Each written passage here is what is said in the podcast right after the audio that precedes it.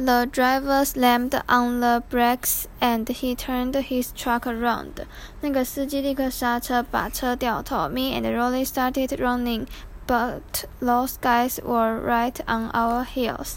我和荣利开始逃命，但他们紧追不舍。The only place I could think of that was safe was Grandma's house, so we cut through a couple backyards to get there.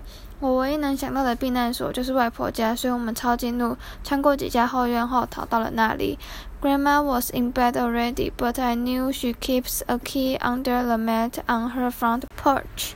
外婆已经睡了，但我知道她门廊地毯下有钥匙。Once we got inside, I looked out the window to see if those guys had followed us, and sure enough, they did. 我们一进到屋内，我就从窗户看他们是否跟来了，而他们果然来了。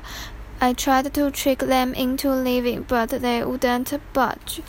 我想骗他们离开，但他们不为所动。Well, I guess now that we are safe in our own house, you can't get us. 我们已经安全到家了，你们抓不到我们啦。After a while, we realized the teenagers were going to wait us out, so we decided we were just gonna have to spend the night at Grandma's. 过了一阵子，我们很清楚那些高中生打算等我们出去，所以我们决定要在外婆家过夜。That's when we started getting cocky, making monkey noises at the teenagers and whatnot。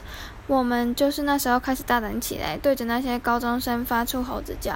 Well, at least I was making monkey noises。好吧，发出猴子叫声的人是我。Rowley was kind of making owl noises, but I guess it was the same general idea.